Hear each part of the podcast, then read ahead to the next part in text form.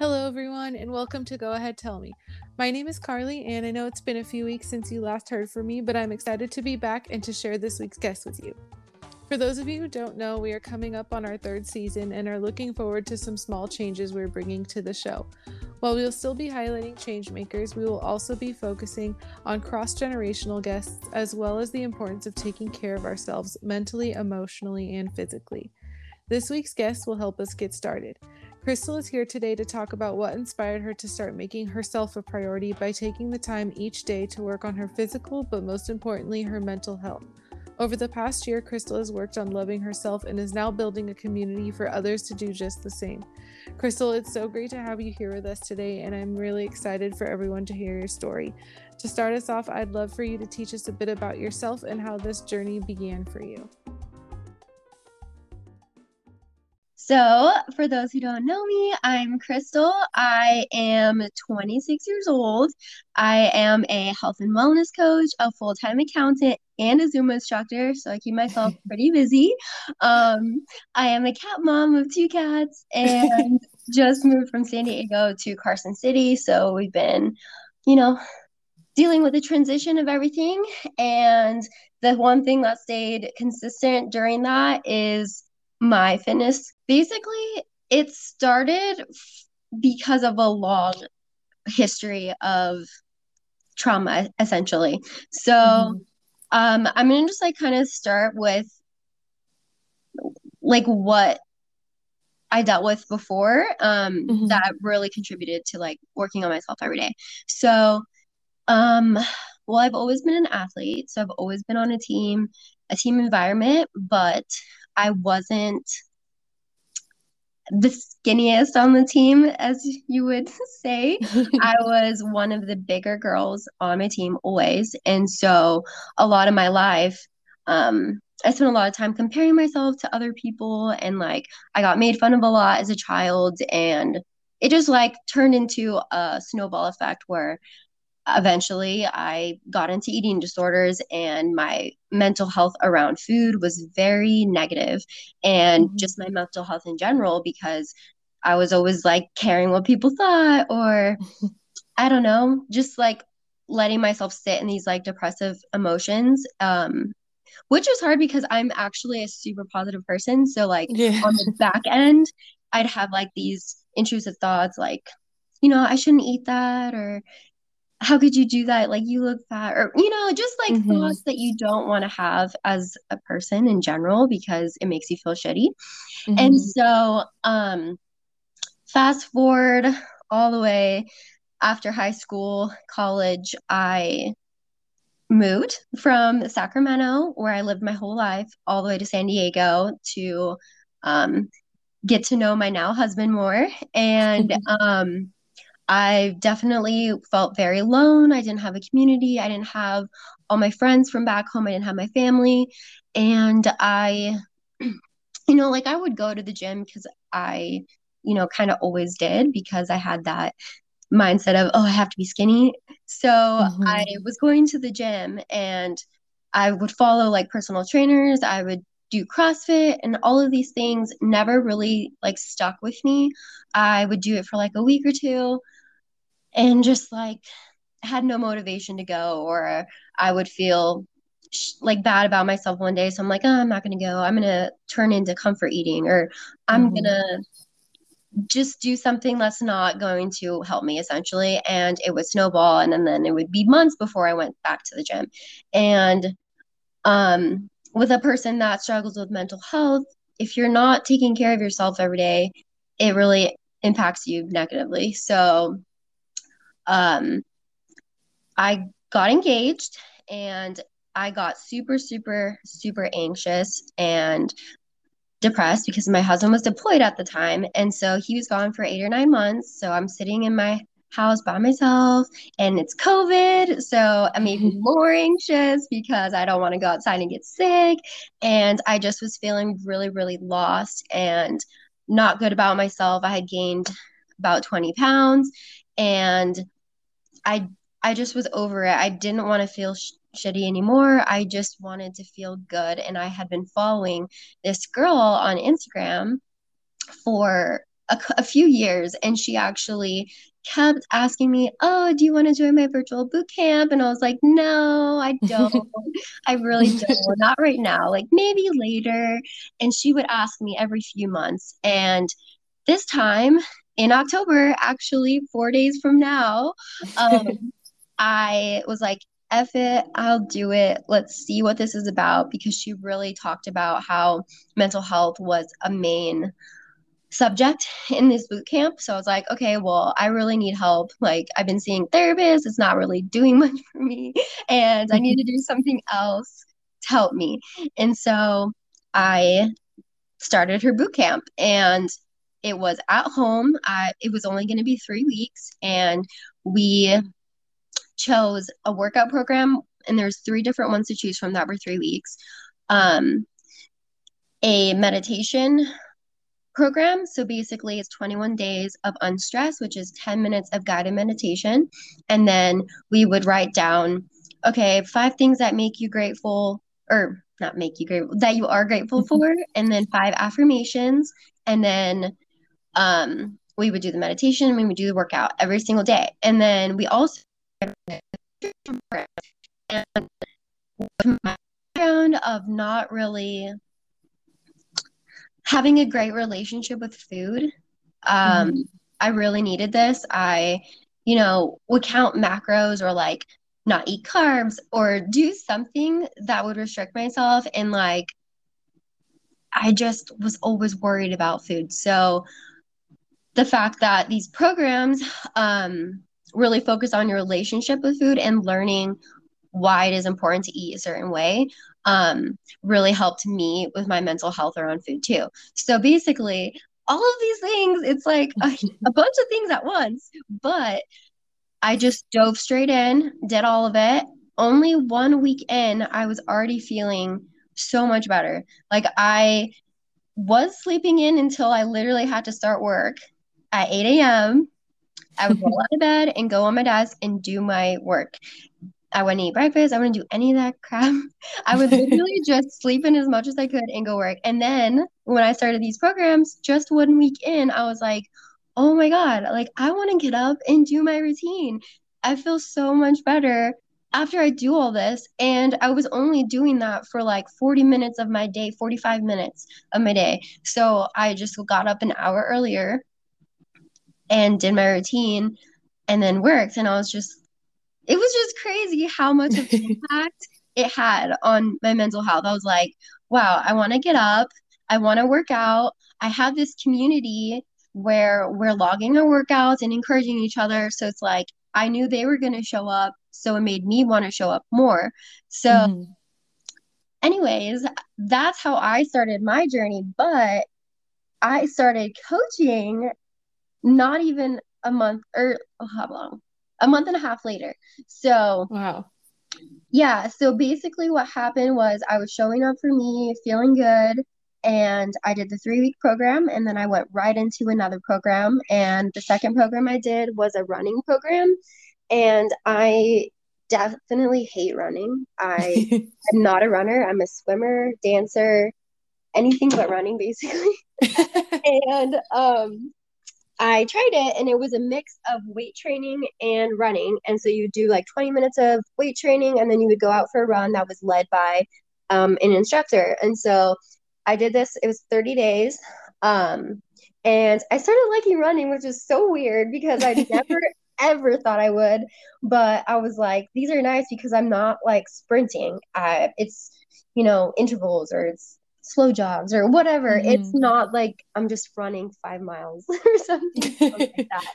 So at the end of that program, I shared on my story that I did a 5K because at the end, basically, it's a training for a 5K, and then mm-hmm. you do, you do 5K. And so I put it on my stories, and I had somebody reply to my story, and they're like, "Oh, wow, good job! Like, I want to do it. What do I have to do to do that?" And I was just like, "Oh." um, hold on. So like my coach was she had said actually the day prior, you know, you already are showing up so great for yourself and I think you'd be a great coach, but I told her no. But then when the next day someone said that to me, I was like, you know what? F it. Like, I want to do it because if I can inspire one person to take care of themselves and put themselves first, like, hell yeah. Like, I yeah. want to help somebody who's in that spot that I was where I couldn't get out of bed. I couldn't stop having anxiety attacks. I couldn't, like, eat food without worrying I'm going to gain weight. And then I went from that to feeling good and wanting to get up, wanting to take care of myself. And it's just like knowing that I can help someone else do that and feel that just was the driver for me. And that's why I do it because I know that there's somebody out there that feels how I felt that I can help. And it's just like, I don't know, that just like gave me chills because it just like it fires me up so much to help other people feel good because you only live one time, you know? You don't yeah. want to feel like crap. You want to feel good. You want to love your life. You want to, you know, be excited to get up today and be thankful that you did wake up instead of, mm-hmm. you know, sleeping the day away and thinking like, ugh, I have to do this today. You know, like you don't want to think like that. You want to be happy and live each day.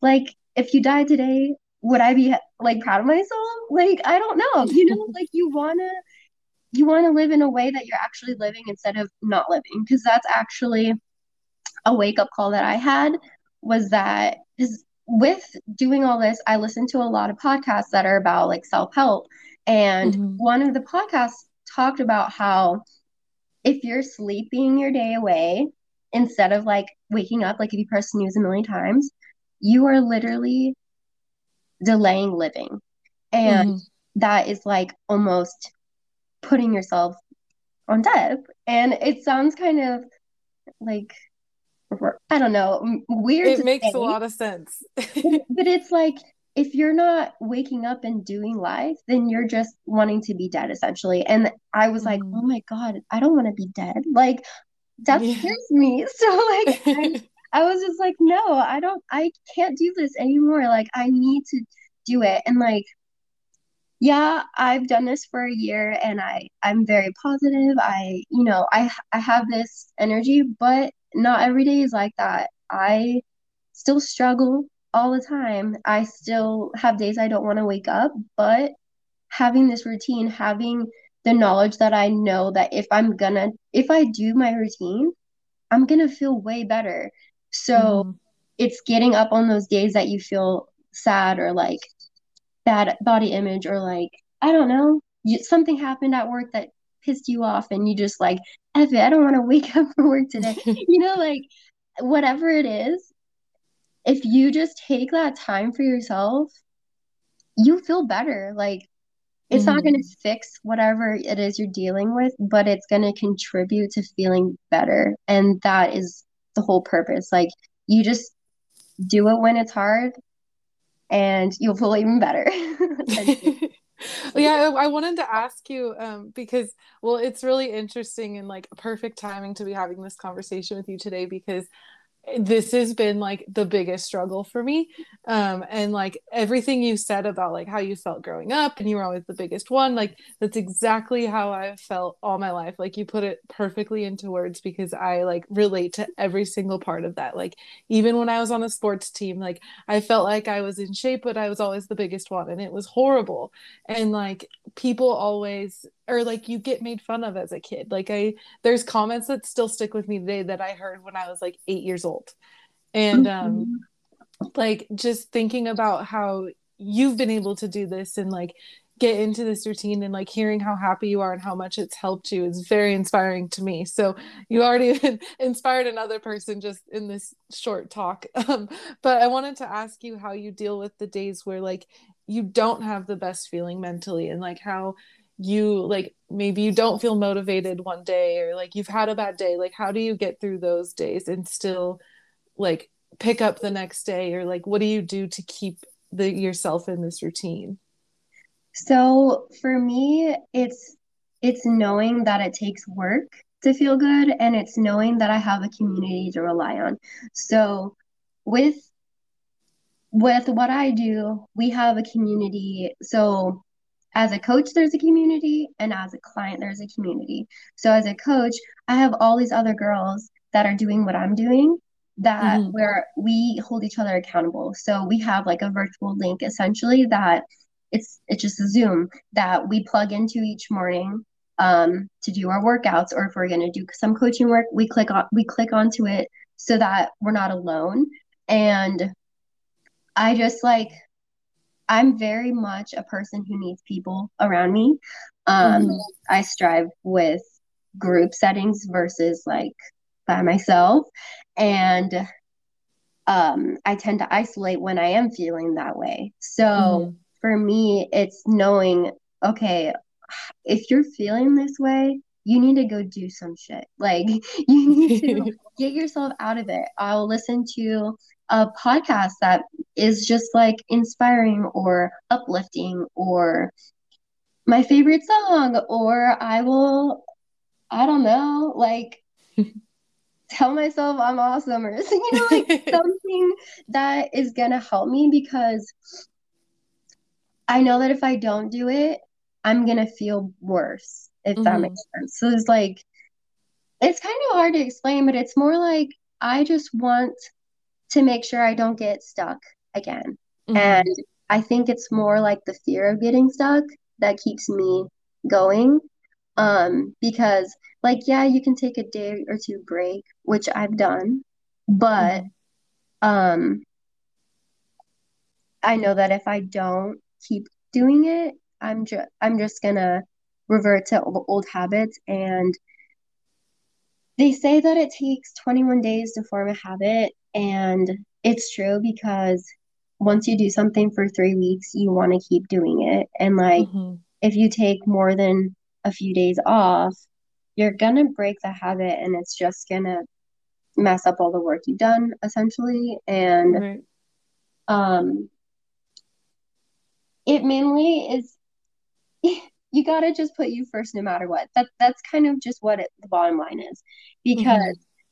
I've always been a people pleaser. I've always been, you know, like with what we were just saying, like a lot of people make fun of you or whatever. So you want to please people because you want them to like you. And it's like, right. You need to do that for you. And if you're having the days that you're feeling like shit, it means that you need to take more time that day to work on you. So, like, mm-hmm I always have a book I'm reading that's a personal development book. Even if I'm reading it for five minutes, put a timer on for five minutes, it it already changes your mindset. Like it doesn't even it's it is hard when you're feeling sad or whatever, but it's just like having those tools. If you have the mm-hmm. tools set in place, it's easier to keep doing it. And have somebody like an accountability buddy, like I said, a mm-hmm. community, because it makes a huge difference when you have somebody that's like, hey, you know, I'm not feeling that great today. And then they're like, I'm sorry you're feeling this way, but let's work on you. Like, come on, let's get our workout and let's do it together. Like, hop on Zoom with me or mm-hmm. something like that. Because I don't know. I for me, doing things alone just makes it more hard to do it. So my biggest mm-hmm. takeaway is like have a book, have a podcast, have a favorite song that you like, or have a buddy that you can text to help pump you up. Mm-hmm.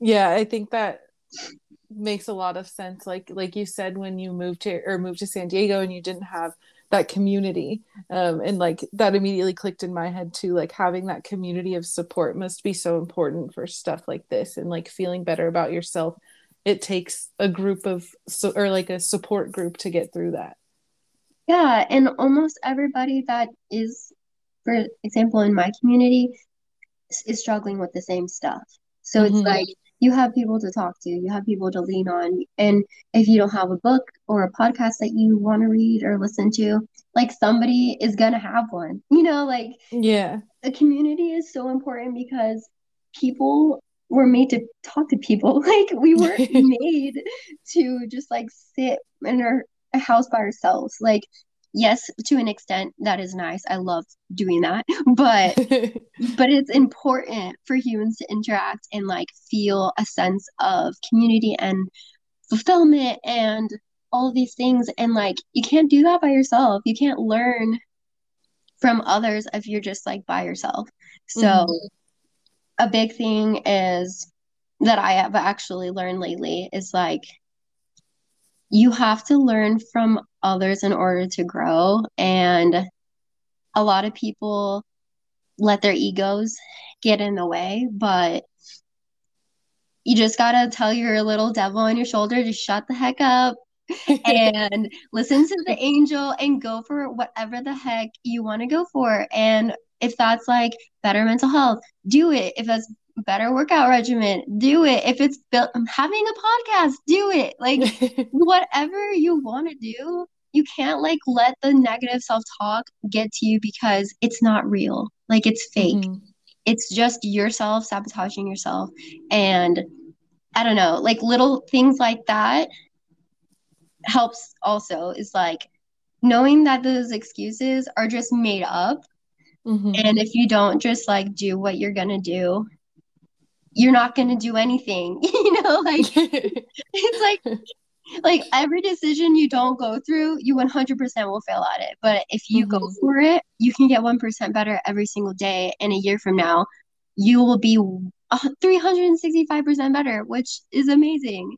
And mm-hmm. a lot of mm-hmm. people also think, like, okay, when I start doing these kind of things, I have to just go all in. I have to go be perfect at whatever it is right away. But no, it takes time. It's baby steps because baby steps every single day, especially when you're struggling, makes a difference. Even if, like, okay, if you're struggling one day and so sad and don't want to work out or whatever, take five minutes of breath work or like stretch or just take a walk around the block. Like that is something. Doing something mm-hmm. is better than nothing always. So yeah. Sorry, yeah. I like go on tangents and I don't even remember what the question was. No, no, you're fine. Well, it's the one of the reasons that I like really wanted to have you on here and talk to you is because I like saw you on like social media and not only are you promoting like health and fitness and stuff but i saw you also just talking about like self-love and like self-care. And i think that's so important and it's something that so many people including myself like don't think about on a daily basis. And then months years go by and you realize like oh my god i've just been waking up and going to work and not taking care of myself at all. And um, so when i saw your post about that i was like oh like i need to listen to crystal because this is not like how i live my life but it's how everybody should i think and like how much self like appreciation and love actually affects you in every other aspect of your life. Yeah it, it really does make a difference. Like for example when i started and my coach told me write things that you're grateful for and write five affirmations i was like what the hell am i gonna write like i don't know you know like i was like this feels silly but once you start doing it it it really impacts your like yourself so much because people don't think about it but you have a negative thought about yourself all the time and you don't mm-hmm. like most people don't even trigger that they're talking negatively to themselves mm-hmm. like walk by the mirror oh i hate the way that i look oh my hair looks trash like i don't look pretty mm-hmm. or you know like whatever people are doing this all the time to themselves mm-hmm. and imagine if every hour you were like i am a hard worker i am beautiful i am attracting my dream life. You know, like whatever mm-hmm. it is, if you said that one thing an hour every day, imagine the impact it will have on your life a year from now. Like that's the that's the thing that really matters is like little habits over time make a huge impact. And I'm preaching that because this week is an, a literally a year for me. And my whole life has changed because i decided to take the extra 30 45 minutes every day to take care of me before i do anything else. And it's like so important. I i just want more people to do it and i'm so happy that you are inspired to take care of yourself more and it's so needed. Like you if you do this or just like take care of yourself in general you just will feel so much better and you will see the lasting impact. One year, five years, 10 years, and you'll be able to help your future kids with that and like teach them. Like that's one thing that I'm excited about is like I learned these things and have lived it and now I can transfer these habits to my children so that if they do get made fun of or if they do have these times that are rough like I did, I can help them and I can teach them, hey, this is how we should think about this. This person mm-hmm. made fun of you because they're not happy in their life. They mm-hmm. something in their life sucks and they're reflecting it on you and it's nothing about you. And you just got to worry about how you feel about you and that's it. No one no one else matters. like really no one else matters. The people that are supposed to be in your life are going to be in your life. The people that are supposed to love you are going to love you. So just like F everyone else and worry about you. I love that. Good point. That's a perfect way to like kind of close it out to like just it's all about like focus on yourself for in order to move forward in life and be happy. Yeah. Exactly. well, I always loved your positivity, and like I know even when we met, I guess you weren't you weren't doing this, and I didn't know you were going through like these struggles that you talked about in the beginning, and so like knowing that you've been able to get through that, and you've always been such a positive, happy person, um, it's been really great to talk to you and get this side of your story as well. Well, thank you so much. And thank you for having me on this. It was definitely a great growing experience for me. And I just hope that more people start taking care of themselves. Just like Crystal said, I hope you all start taking the time to take care of yourselves. Wherever you're listening, I hope today's episode brought you the dose of inspiration you need to prioritize yourself today. Thank you again to Crystal for sharing her story with us, and thank you for joining us here today on Go Ahead Tell Me. As always, you can find us on Instagram and Facebook, and I'll talk to you all soon.